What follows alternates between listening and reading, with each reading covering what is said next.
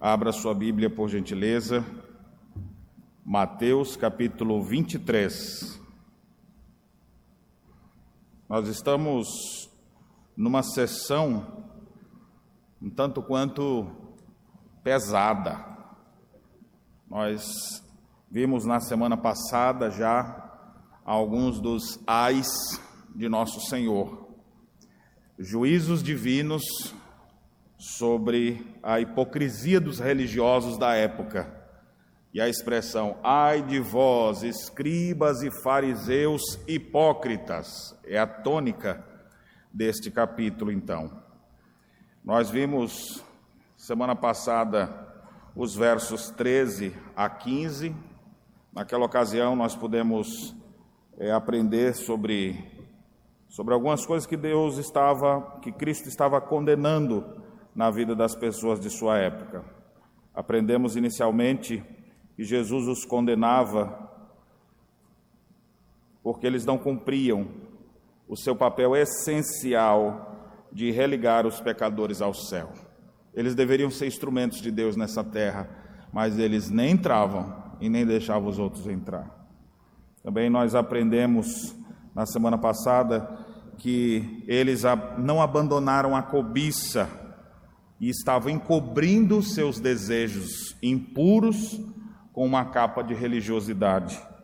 Uma vida sem transparência, uma vida de pecado escondida por trás de religiosidade. Algo terrível o Senhor condena. E terceiro, aprendemos Jesus condenando eles porque eles não faziam discípulos bíblicos. Eles tinham até zelo missionário, mas era algo que causava dano e não benefício para o povo, pois eles produziam homens piores e não homens melhores, como de fato acontece com aqueles que genuinamente se convertem. Meus irmãos, a vida dos discípulos e do povo de Deus muitas vezes é assaltada por propostas, pensamentos que nos arrancam o foco principal. E antes de ler o texto aqui, eu quero lembrar de uma outra história interessante, que uma mãe chega até Jesus a pedido de dois dos dois filhos. Mãe, vai lá conversar com ele, a gente dá apoio. E ela chega diante de Jesus, temos um pedido a fazer. Pois não, peça. É, o pedido é o seguinte: que os meus filhos possam sentar um à tua direita e outro à tua esquerda no reino dos céus. Parece que essas pessoas brincam de religião, né? Olha o pensamento e o Senhor diz: não vai receber. Parece que eles não entendiam quem era Cristo, estavam querendo ver quem seria o maior no reino. Ao passo que Jesus, enquanto andava no caminho, um cego começa a gritar: Jesus, filho de Davi, tem compaixão de mim. Parece que o cego vê melhor do que os discípulos que estavam andando do lado de Jesus. Enquanto uns estão pensando quem será o maior no reino dos céus, tem um homem que reconhece que Jesus é o Filho de Deus. Ele era cego, mas estava vendo. Meus irmãos, essa incoerência que muitas vezes existe na vida das pessoas, ela é denunciada por Cristo de forma ferrenha, com juízos, aqui nesse capítulo 23. Então vamos atentar para a leitura que farei e depois vamos tirar algumas lições desta passagem. Nós já tivemos o primeiro estudo, hoje continua. Na próxima ocasião teremos outros mais. Estou procurando dar em doses homeopáticas para você não receber muita chicotada de uma vez só. Então recebemos três, que eu espero que ainda esteja ardendo no seu lombo. Vai receber mais três hoje.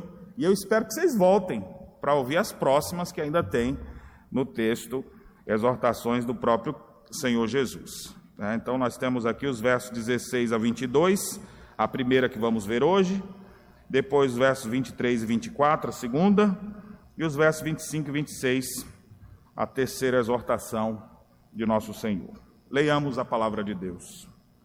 Diz assim o texto sagrado: Ai de vós, guias cegos, que dizeis: quem jurar pelo santuário, isso é nada mas se alguém jurar pelo ouro do santuário, fica obrigado pelo que jurou. Insensatos e cegos, Pois qual é maior, o ouro ou o santuário que santifica o ouro? E dizeis: quem jurar pelo altar, isso é nada. Quem, porém, jurar pela oferta que está sobre o altar, fica obrigado pelo que jurou. Cegos, pois qual é maior, a oferta ou o altar que santifica a oferta? Portanto, quem jurar pelo altar, jura por ele e por tudo o que sobre ele está. Quem jurar pelo santuário, jura por ele e por aquele que nele habita. E quem jurar pelo céu, jura pelo trono de Deus e por aquele que no trono está assentado. Ai de vós, escribas e fariseus hipócritas, porque dais o dízimo da hortelã, do endro e do cominho, e tendes negligenciado os preceitos mais importantes da lei, a justiça, a misericórdia e a fé. Devíeis, porém, fazer estas coisas sem omitir aquelas guias cegos, que coais o mosquito e engolis o camelo. Ai de vós, escribas e fariseus hipócritas, porque limpais o exterior do copo e do prato, mas esses por dentro estão cheios de rapina e intemperança. Fariseu cego, limpa primeiro o interior do copo, para que também o seu exterior fique limpo. Amém. A nossa temática continua a mesma: juízos divinos sobre a hipocrisia dos religiosos. E a primeira que nós vamos ver hoje é o parágrafo pouco maior, os versos 16 a 22. Nessa passagem, você vai ver que, diferente dos versículos anteriores e dos posteriores, nessa perícope toda que nós vamos ver aqui, os três ais, o Senhor usa uma outra expressão, não apenas escribas e fariseus hipócritas, mas a referência a cegos. Observe rapidamente, verso 16: Ai de vós, guias cegos. Depois no 17: Insensatos e cegos. Depois, verso 19: Cegos. Depois, na, na segunda parte ali, que vai ser o próximo ai, verso 22, 23, desculpe, 23, 24. No início do 24 ele diz: Guias cegos. E finalmente no verso 26, fariseu cego. A cegueira é apontada exatamente na vida daqueles que deveriam ser os que estão vendo plenamente e indicando o caminho para o povo. Agora, esses homens que são os religiosos são condenados pelo Senhor como sendo cegos. Vamos observar essa primeira parte, os versos 16 a 22. O que é que o Senhor está condenando na vida deles? Você pode perceber aí pelos versos 16 a 19 que o Senhor argumenta com eles dois exemplos que eles estavam usando de forma errada acerca dos juramentos. E eles utilizavam sempre de, alguma, de algum artifício para se ver livre do juramento que fez, sempre querendo dar um jeitinho até mesmo para a gente tentar entender. Um dos escritos que os fariseus propuseram, que era a Mishnah, você começa a ler aquilo, até os mais estudados do negócio conseguem perceber que é um negócio que, que dá nó na cabeça das pessoas. Mas eram as maneiras que eles utilizavam para driblar um texto, para poder dizer, não estou obrigado a fazer isso, ou não pequei nisso. E o Senhor, então, a partir do verso 20, nós temos ele ali com a expressão portanto, e explicando o erro que eles estavam praticando e inserindo um novo exemplo. Quais são os, os dois exemplos que ele, que ele tira do uso dos fariseus para mostrar a incoerência deles? Eram os juramentos que eles faziam pelo santuário. Então eles falavam: Eu juro eu juro pelo santuário. Então, jurar pelo santuário não é nada, tem que jurar pelo ouro do santuário. Ah, então você está obrigado, porque jurou pelo ouro. E eles achavam isso aqui normal, tá justificado. Então, se jurou pelo ouro, você está obrigado pelo voto. Se jurou só pelo santuário, não está obrigado, não. Então, está desobrigado. Então, essa era a ideia que eles começaram a desenvolver nos seus dias. A mesma coisa, o segundo exemplo, ele fala é, do altar. Quem jurar só pelo altar, está desobrigado. Agora, se jurar pela oferta sobre o altar, Então, ele está obrigado por isso aí. E o Senhor pega esses dois exemplos e fala: o que, que é maior? O ouro ou o santuário que santifica o ouro? O altar oferta que está sobre o altar? Por isso que ele chama insensatos e cegos. Literalmente, a palavra grega que traduzida como insensato pode ser traduzida como estúpido. Como é que você faz uma coisa dessa? O que, que é maior? E a partir do verso 20, então, ele argumenta dizendo: se alguém jurar pelo altar, jura por ele e sobre tudo que está nele. Jurou pelo santuário, jura pelo santuário e por tudo que está nele. E o terceiro exemplo que Jesus dá é: quem jurar pelo céu, jura pelo trono de Deus e por aquele que no trono está sentado. É importante a gente lembrar que os judeus eles tinham medo de tomar o nome de Deus, para não quebrar o mandamento e também eles não queriam estar pronunciando esse nome. Então, muitas vezes, eles faziam esses juramentos por alguma coisa, tentando não, não pecar em algum preceito. Só que a hipocrisia apontada é: eles tentam não pecar nisso, mas pecam nisso aqui outro. Porque eles fizeram juramentos, fizeram votos e não querem cumprir. O ponto desse, dessa parte aqui nos faz voltar um pouco aqui para o Sermão do Monte, no capítulo 5, quando o Senhor já tinha falado sobre o juramento lá. E ele diz: Não jureis por nada, mas baste a sua palavra ser sim, sim e não, não. E o que passar disso vem do maligno. Então, o que está acontecendo aqui de errado? Que o Senhor aqui condena e traz instrução. O ensino sobre juramento estava sendo usado errado, nas duas ocasiões, o Senhor traz a forma correta, tanto em Mateus 5 quanto aqui em Mateus 23. Aqui sobre o juramento está até mais claro do que lá, porque é possível fazer juramento. Existe um ambiente próprio para votos e juramentos, existe um ambiente propício para isso. Mas no nosso dia a dia, você não precisa ficar jurando por nada. Você precisa ser apenas alguém de palavra que vai dizer: eu vou fazer isso, e o outro confiar que você vai. E não você dizer, eu juro por Deus que está sentado no trono do céu que eu vou fazer isso. Basta você dizer sim, sim, não, não. Passar disso vem do maligno. Essa é a instrução que o Senhor trouxe, Mateus capítulo 5, que está aqui também embutida. Mas existem outros momentos que você vai ser, sim, chamado a fazer juramentos solenes. E nós não temos dificuldade nenhuma de fazer isso. É muito comum você ver isso nos filmes, especialmente filmes americanos. Chega alguém com a Bíblia na hora do tribunal, no julgamento, ele bota a mão aqui. Você jura falar a verdade, somente a verdade, nada além da verdade?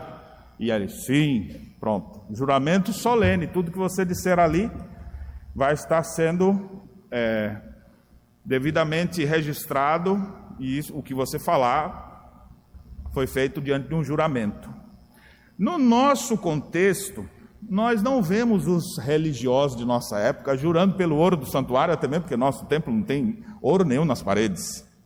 Nós também não estamos vendo ninguém fazendo juramento pela oferta sobre o altar, porque essa parte já não temos mais nos nossos dias. Mas como é que essas coisas se aplicam a nós?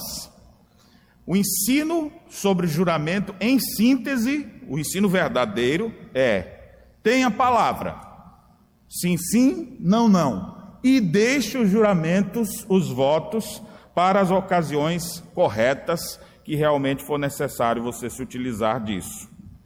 Como é que nós estamos distorcendo o ensino sobre votos e juramentos hoje? Agora aplicando aqui para nós, que não juramos nem pelo santuário, Talvez ele, pastor, nunca tive esse pecado. Nunca jurei pelo santuário, nunca jurei por ouro nenhum, nunca jurei por oferta de altar. Mas onde é que estão os nossos erros? Primeiro, quando você não é uma pessoa de palavra, você está sendo um hipócrita, porque declara fazer uma coisa e não faz. Honre sua palavra.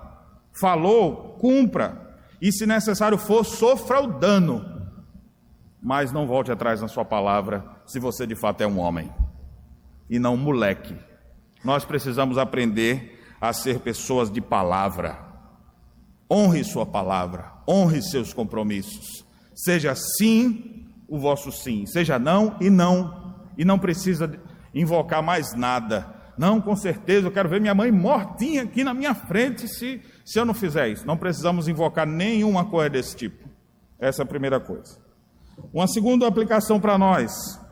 Nós distorcemos o ensino sobre votos e juramentos hoje quando nós não honramos os nossos compromissos e, e, compromissos solenes que fizemos. Eu quero dar alguns exemplos aqui de coisas que vocês fizeram.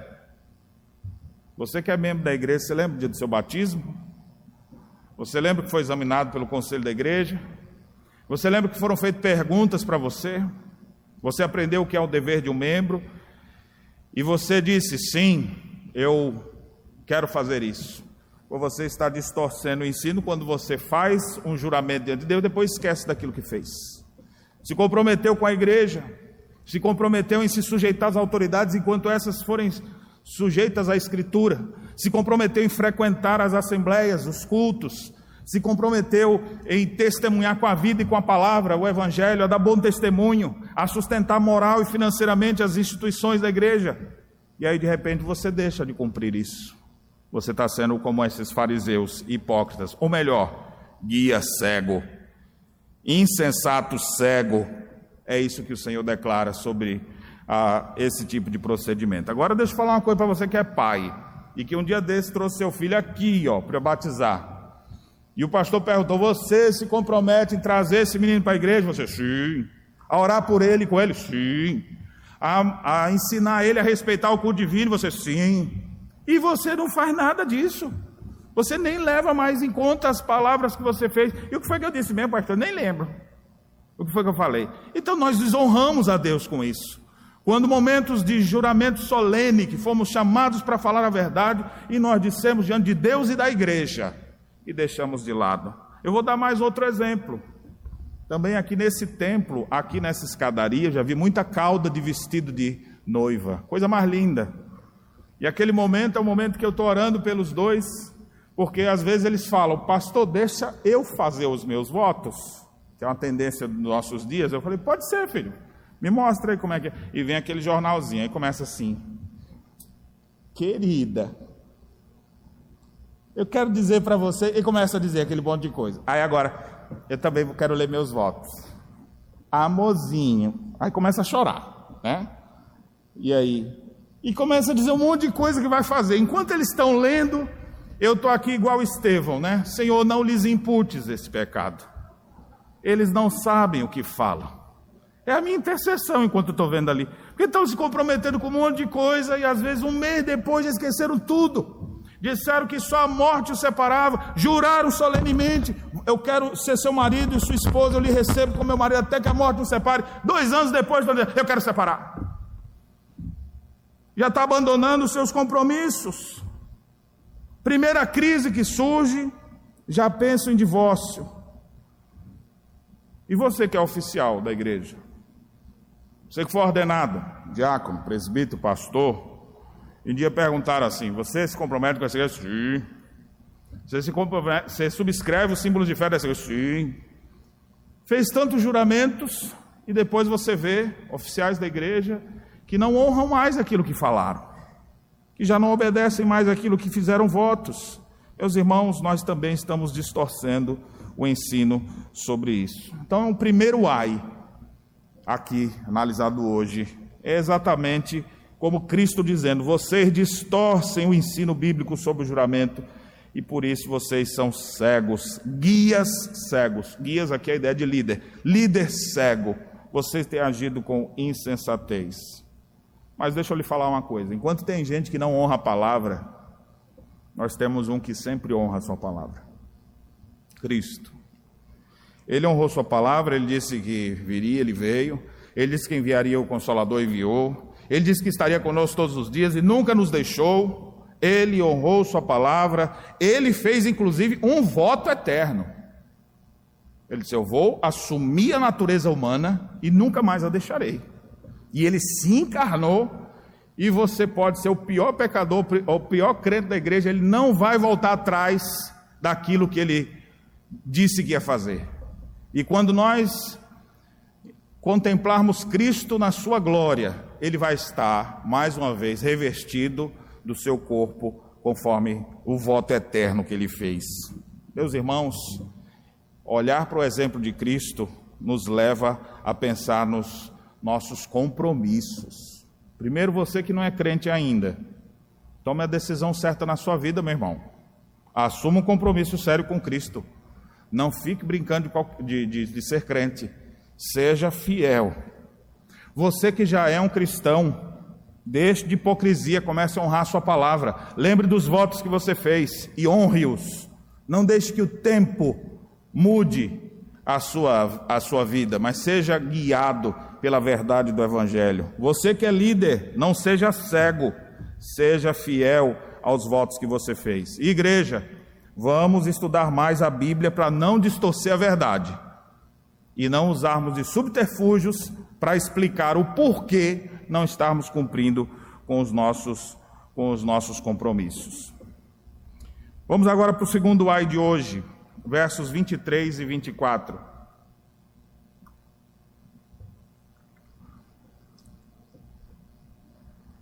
Esse aqui talvez seja um dos ais mais conhecidos, porque ele fala de dízimo.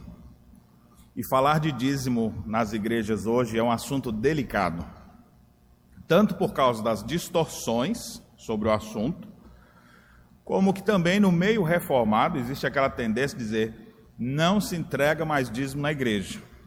Então, por causa desses ensinos equivocados, acredito que esse essa instrução de Jesus aqui, esse juízo de Deus sobre aqueles fariseus hipócritas é tão importante para nós. Observe o que diz o texto: Ai de vós, escribas e fariseus hipócritas, porque dais o dízimo da hortelã, do endro e do cominho, e tendes negligenciado os preceitos mais importantes da lei, a justiça, a misericórdia e a fé. Devíeis, porém, fazer essas coisas sem omitir aquelas. E ainda verso 24: guia cegos, que coais o mosquito e engolis o camelo. O versículo, o versículo 24 está totalmente envolto nessa mesma, nessa mesma ideia que é trazida pelo Senhor de condenação ao procedimento deles. Meus irmãos, aqui o Senhor não está é, proibindo dízimos ou coisas do tipo. A ênfase não é essa do texto. Observe pela segunda parte. Ele diz que eles coam um mosquito e engolem um camelo. A ideia é que eles, às vezes, são meticulosos em algumas coisinhas e outras grandes eles deixam passar. O dízimo que eles estavam dando, porque a, a, a, se você for ler em Deuteronômio, Levíticos, você vai ver várias referências dos materiais que eram trazidos de dízimos. Sempre era a ideia de 10%. As ofertas eram, eram sem um valor estipulado. Mas eles traziam dízimos do gado, dízimos de cereais, dízimo de vários itens. Mas você percebe qual é o item que é descrito aqui? Hortelã, endro e cominho. Pelo menos lá em casa eu costumo ver hortelã e cominho. Você já parou para pensar alguém dar o dízimo de uma plantação de hortelã? Parece que é aquela partezinha que tem menos, sabe? Não, isso aqui eu vou dar. O dízimo certinho, ó, tem 10, 10 folhas de hortelã, 100 folhas de hortelã aqui, eu vou arrancar 10 folhinhas aqui para dar para o Senhor. Vou dar o dízimo certinho. O cominho também, que serve para tempero. Ou seja, não está falando aqui, por exemplo, do dízimo que dava sobre os animais, sobre os bois, sobre os criadores de gado, coisa dessa natureza, sobre as plantações de, de qualquer outro cereal que fosse. Mas aqui a condenação vem especificamente porque o Senhor mostra que eles tinham um cuidado para, olha, o dízimo da hortelã eu não nego, eu, eu sou correto. Enquanto ele está aqui olhando para o dízimo, está passando aqui, ó, adultério na vida, mas eu dou meu dízimo doendo. Está passando aqui assim, furtos, se aproveitando do dinheiro dos outros, está passando aqui maledicência, está passando um monte de coisa, mas ele está coando mosquito E os camelos passando aqui, ó, engolindo os camelos. Essa é a denúncia de Cristo aqui.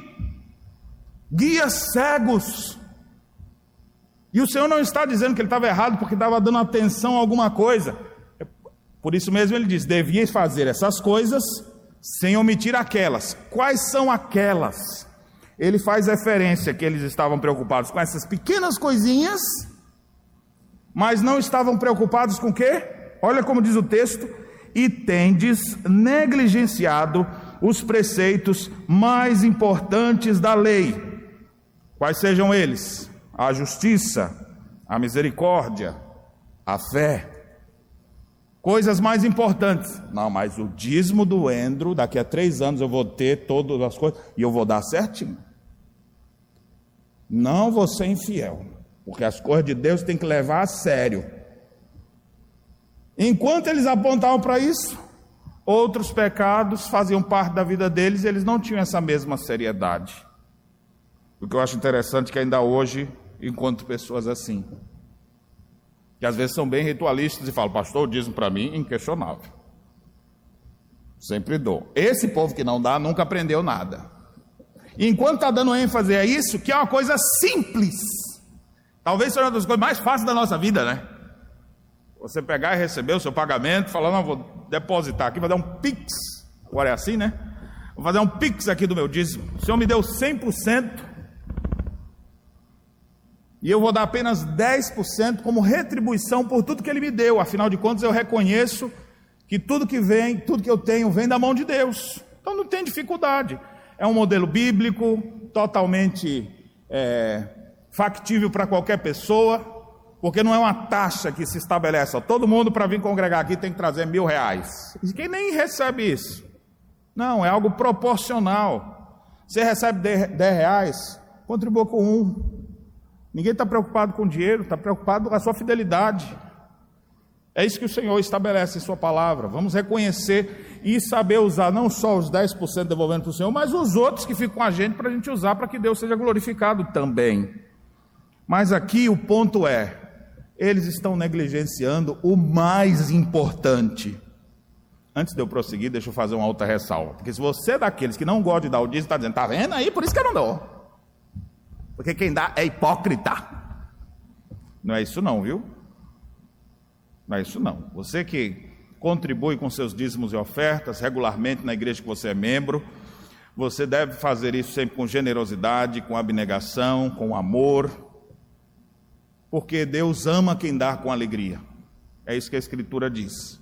Continue fazendo. Não é esse o ponto aqui. O ponto aqui é que eles enfatizavam demais aspectos menores, como por exemplo o dízimo do cominho, o dízimo da hortelã. Será que eles tinham uma plantação de, de quantos hectares de hortelã para fazer isso? Não, vou... e não dá toda hora também. Isso aqui era, era de tempo em tempo que trazia isso.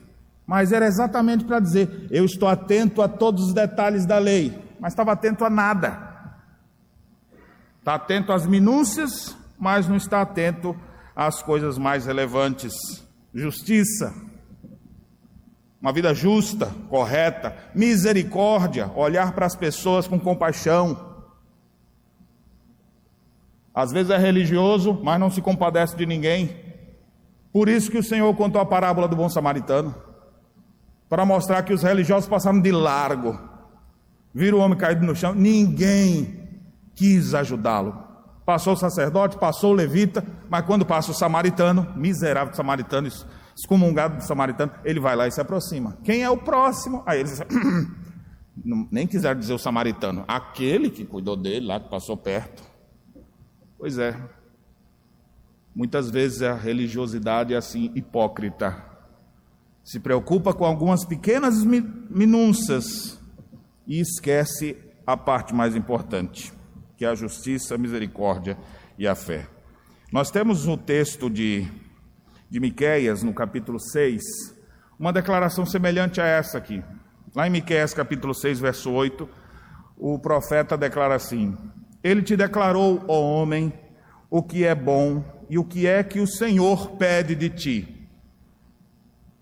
Que pratiques a justiça, que ames a misericórdia e andes humildemente com o teu Deus. A mesma referência aqui. As coisas mais importantes, qual é? Pratique a justiça. Seja alguém de viver justo. Ame a misericórdia. Seja uma pessoa que se compadece dos outros. Não seja orgulhoso, não seja. É, não fique torcendo pela destruição dos outros. E seja alguém de fé. Aqui em Miqueias é dito assim: uma pessoa que anda humildemente com o seu Deus. Jesus falou que é alguém de fé exatamente porque se não for alguém de fé, não vai andar na humildade com o Senhor. Na plena crença de que tudo que temos e somos vem de Deus. Nós precisamos viver assim. Eles cumpriam preceitos simples e fáceis para se sentir justificados, mas na verdade eles são condenados pelo Senhor por causa disso. Eu vou dar alguns exemplos disso hoje. Porque hoje ninguém está dando. Eu nunca vi ninguém trazer dízimo de cominho aqui na igreja, né? E se der, acho que vamos receber direto na cozinha. Entrega ali, irmão, para botar lá na, na, no coisa de tempero ali da SAF. Né? Mas essas, as aplicações dessa ideia, desse, dessa verdade bíblica aqui, elas estão presentes sim em nossa vida. Quando coamos um mosquito e engolimos um camelo, Damos atenção a pequenas coisas e deixamos as grandes mais importantes de lado. Exemplos disso. Às vezes na igreja a pessoa está preocupada, vamos cantar um hino. A preocupação é tão grande em não desafinar. Não pode, para o Senhor não pode cantar desafinado, tem que cantar afinado. É o mosquito que ela está ali coando. Não pode cantar desafinado, diz alguns, mas é briguento, vive causando discórdia entre irmãos, mas não pode suportar uma música desafinada. Engole o mosquito e deixa passar o camelo. Frequenta a igreja. Não, eu assumi o compromisso, tem que frequentar a igreja. Coisas básicas aqui que eu estou dizendo, as coisas mais simples, viu gente? Como cantar na igreja, frequentar a igreja, às vezes frequenta, mas vive como mundano. Não, mas eu pelo menos frequento a igreja. E esse povo aí. E na verdade está achando que aquilo ali é muita coisa que está fazendo. Ah, eu divulgo os vídeos da igreja. Toda vez que colocam lá, eu pego ali e compartilho. Eu acho que a gente, como igreja, tinha que fazer isso mais vezes. Temos que nos comprometer com a igreja. Então ele enfatiza isso mas é insatisfeito com as coisas que Deus lhe deu. Vive reclamando da vida, vive ranzinza, murmurando, nunca está contente com o que Deus lhe deu. Eu estou matriculado na EBD, viu? Porque tem um povo aí, ó, que vem, dia vem, outro não vem, mas eu não. Pergunta aí, superintendente, já faltei alguma vez? Está matriculado na EBD, mas quando você vai ver é uma vida sem santidade. É uma vida profana, e quando o professor é arguído por um novo aluno que faz uma pergunta daquelas mais básicas, ai meu Deus, não aguento mais. Ter que dar atenção para isso. Vai para a classe de categômeros. Porque lá eles vão ensinar o beabá, tem que ficar aqui de novo. Ou seja, a impaciência para isso. Mas você vê muitas vezes o pecado dominando o coração da pessoa, nem acha nada demais. Assim também é a ideia. Mas eu dou o dízimo. Dá o dízimo, mas não é justo, não é misericordioso, não é humilde diante de Deus. Devia fazer essas coisas sem omitir essas. Essa lista que eu falei não é negativa, não, viu, gente? Essa lista aqui é de coisas fáceis. Frequentar a igreja é coisa fácil. Divulgar os vídeos da igreja é coisa fácil. Estar tá matriculado na EBD é coisa mais simples, tem até formulário eletrônico para isso cantar na igreja, é coisa fácil. Dar o dízimo é coisa simples. Só que a nossa hipocrisia às vezes é maior, porque nem o básico às vezes a gente faz. E ainda tem uma língua desse tamanho para poder falar da vida de outras pessoas. Se nem o básico do básico conseguimos fazer, o que se pode esperar das coisas mais importantes? Deixa eu dizer uma coisa para você que não é crente, que está aqui não é o seu dízimo, falando de dízimo aqui, não é o seu dízimo que a igreja está preocupada. Queremos é o seu coração. O mais importante é você se render a Cristo e viver em comunhão com Ele. Isso sim é a coisa mais importante que se espera. Agora, se você já é crente, membro da igreja, faça o básico, meu irmão, no mínimo. E o básico sempre, mantenha-se centrado em Cristo. Não fique só atentando para pequenos detalhezinhos, não. Atente para o que é essencial. Deixe o periférico e parta do mais fácil para o mais profundo. Uma vida de santidade, a negação do próprio eu, o crucificar-se juntamente com Cristo e o viver como nova criatura nele.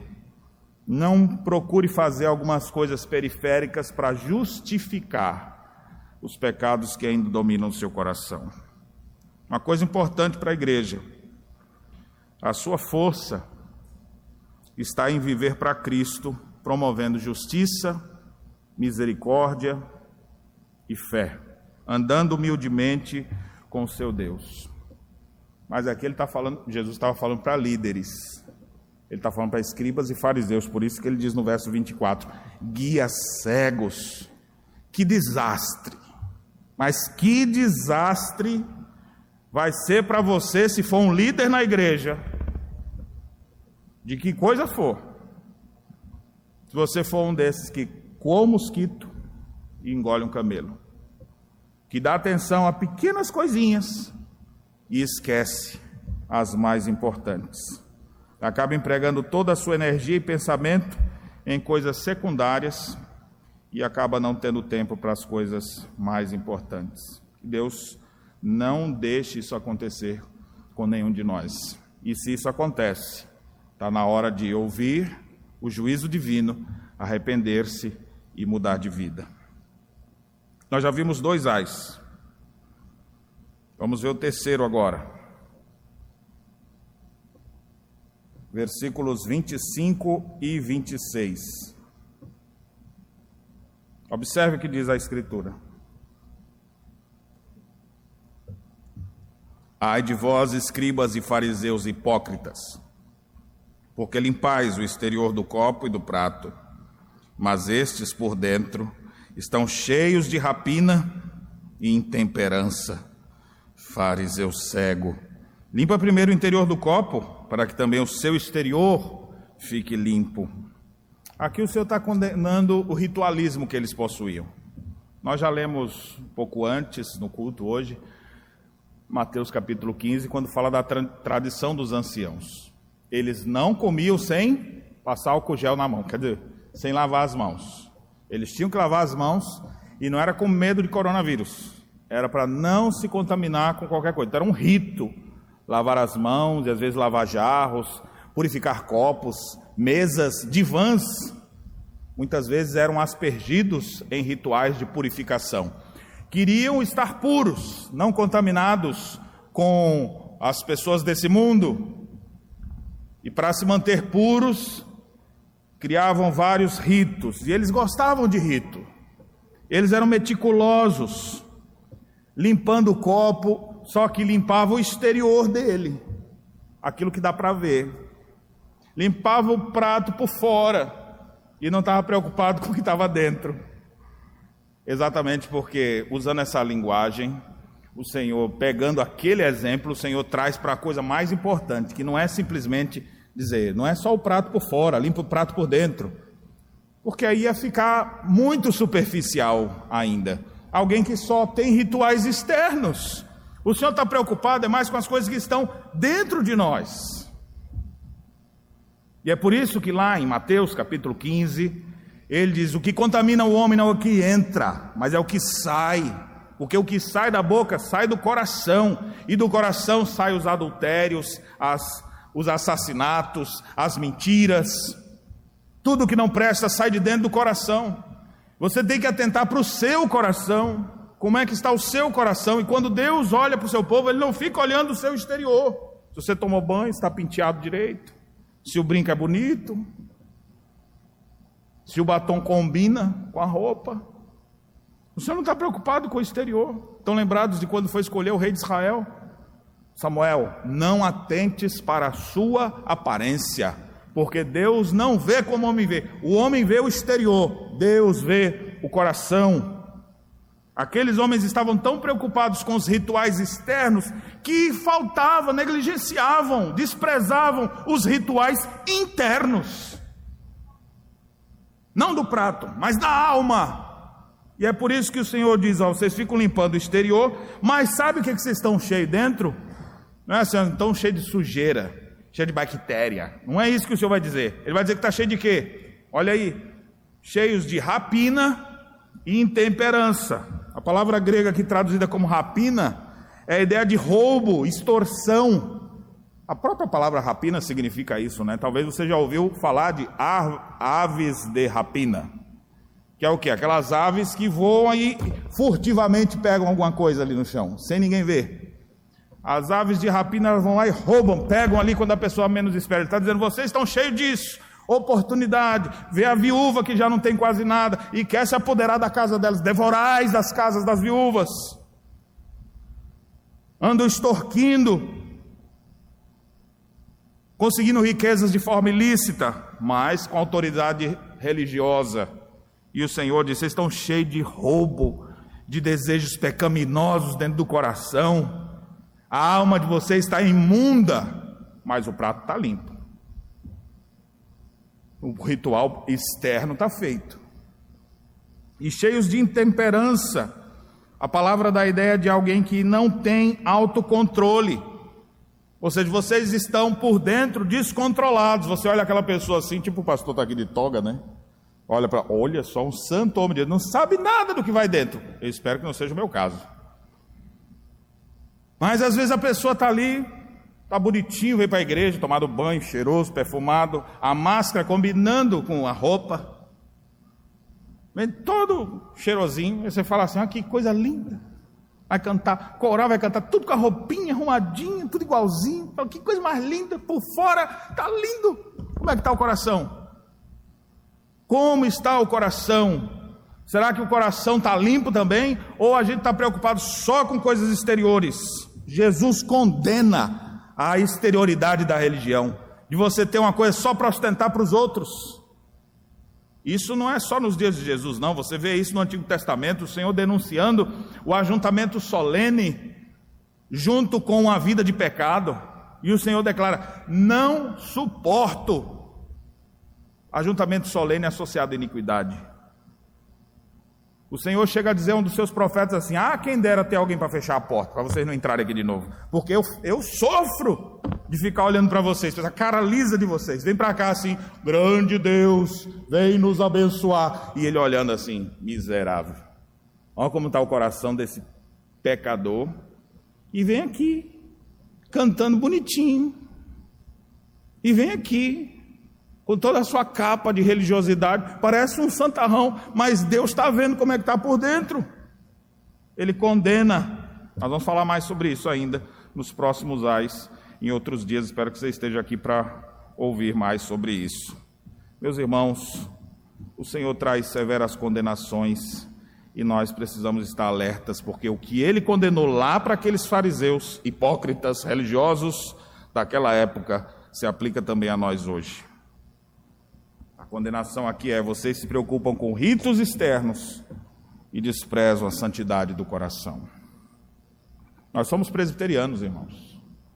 Por natureza também somos ritualistas. O problema não é o ritual, o problema é a falta de interesse pelo essencial. Se preocupar tanto com o rito e esquecer a essência. Se preocupar em estar apresentável por fora e não se preocupar por dentro. Pode até parecer ser crente, mas essa ostentação não vai convencer o Senhor. Um dos ambientes propícios para a hipocrisia é de fato a igreja, porque é fácil mostrar para os outros aquilo que a gente não é. Se você não é crente ainda, não se preocupe com ritual. O ritual é uma coisa tão simples que é só você vir várias vezes na igreja que você já aprende. Pastor, vou lá na sua igreja, que hora que tem que ficar em pé, que hora que tem que ficar sentado, que hora que, que, que... Não se preocupa, vem três vezes você já aprendeu. Não se preocupe, não dê a ênfase tanto no rito, quanto dê a ênfase naquilo que está sendo dito para o seu coração e aplique essas verdades lá, no mais íntimo do seu ser. Atente para Cristo e se renda a Ele. Aqui está a essência. Você que é crente, meu irmão, por favor, não viva uma religião apenas exterior, sem nenhum impacto sobre o seu coração. Passa anos indo para a igreja e continua com os mesmos pecados a vida toda, o que nos leva até a questionar: será mesmo eleito de Deus? Cadê as marcas da redenção na vida desse infeliz, dessa miserável? Nós precisamos pedir a Deus que tenha misericórdia em nossa vida. Por isso, igreja, busque ser cheia do Espírito Santo e ele nos dará domínio próprio. Não viveremos descontrolados, mas habitados e controlados pelo Espírito Santo. Não seremos tomados por desejos impuros, desejo de ter aquilo que não é nosso, mas nós teremos contentamento. Eu lembro lendo Richard Baxter, em uma de suas críticas ao seu povo, você vê que essas coisas aconteceram nos tempos de Jesus, aconteceram em todos os tempos da história. Ele faz uma crítica a alguns dos líderes de sua época. E ele diz que muitos não conseguem sequer ouvir uma palavra que é dita sem uma boa ortodoxia, uma, é, palavras que são ditas sem um bom português. A pessoa errou na regência verbal. Soltou um nós vai, por exemplo. Soltou um negócio, que absurdo. O que, que tu aprendeu? Rapaz, ó, eu vi que o pastor hoje foi falar um negócio e soltou assim. E a pessoa fica naquele detalhe, quando o mosquito. E aí ele fala: e muitos teólogos passam dias e horas estudando o texto bíblico para não falar nada errado mas ao mesmo tempo eu não vejo eles estudando o seu coração para aplicar a verdade bíblica. Às vezes para eles é tão é tão nojento ouvir uma pessoa aplicar a língua de forma errada, mas eles nem se preocupam quando percebem em suas vidas ações erradas. Eu acho que nós temos que observar os nossos dias, estamos vivendo assim também. E o Senhor condena esse tipo de postura. Aqui nós vimos juízos de Deus sobre aqueles que não têm atentado para quem Deus é. Meus irmãos, hoje nós podemos dar continuidade e aprender mais três ais. Juízo divino sobre a hipocrisia dos religiosos. Primeiro, o Senhor declarou que eles distorciam o ensino bíblico sob juramento. Depois, o Senhor declarou que eles gastavam tempo e energia com coisas pequenas e se esqueciam das coisas essenciais, principais da lei. E eles se preocupavam com ritos externos e desprezavam a santidade de vida.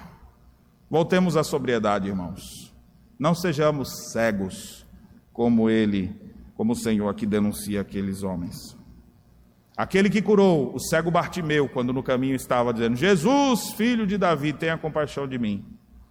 É o mesmo que pode curar tua cegueira também espiritual, para fazer você deixar a hipocrisia, arrepender-se e crer nele. Infelizmente, eu sei que algumas pessoas vão ouvir essa mensagem, vão continuar na mesma lida de hipocrisia até o último dia. Afinal, pode ser que nem eleitos do Senhor sejam. Mas você que está ouvindo essas coisas e isso dói no seu coração, suplique a Deus para que Ele possa transformar a sua vida e mudar o seu caráter evidenciando marcas da redenção em sua vida. Porque se o Espírito de Deus habita em você, ele pode mudar o seu procedimento, mudar o seu coração, para que você tenha uma religião verdadeira, autêntica, de dentro para fora, e não apenas de ostentação para outros verem. Que Deus tenha misericórdia de nós e que nós possamos crer no Senhor, abandonar os nossos pecados e viver para a sua glória e louvor. Amém.